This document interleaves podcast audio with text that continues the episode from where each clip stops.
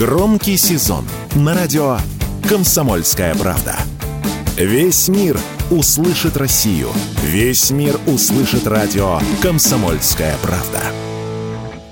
Две трети российских школьников отказываются от высшего образования. С таким заявлением выступила вице-премьер Татьяна Голикова. По ее словам, сегодня в стране растет популярность среднего профессионального образования. Более 60% учеников 9 классов хотят продолжить обучение в колледжах. В этом году туда поступило более 1 миллиона студентов. Среди программ среднего профессионального образования наиболее востребованными являются электротехническое направление, машиностроение и роботизация, информационные технологии, медицина, а также туризм.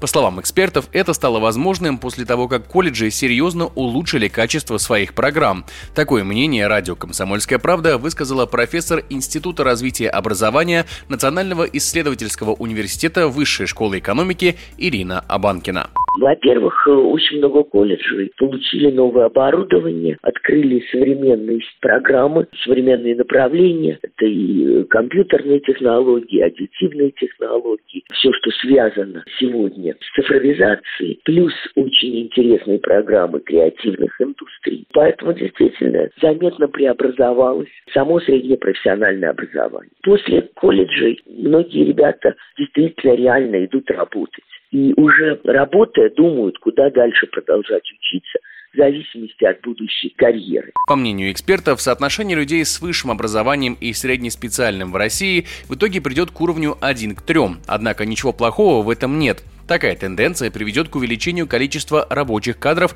уже в ближайшие годы. Тем более, что подобный опыт у нашей страны уже был во второй четверти прошлого века. Об этом радио «Комсомольская правда» рассказал академик Российской академии образования Михаил Рыжаков.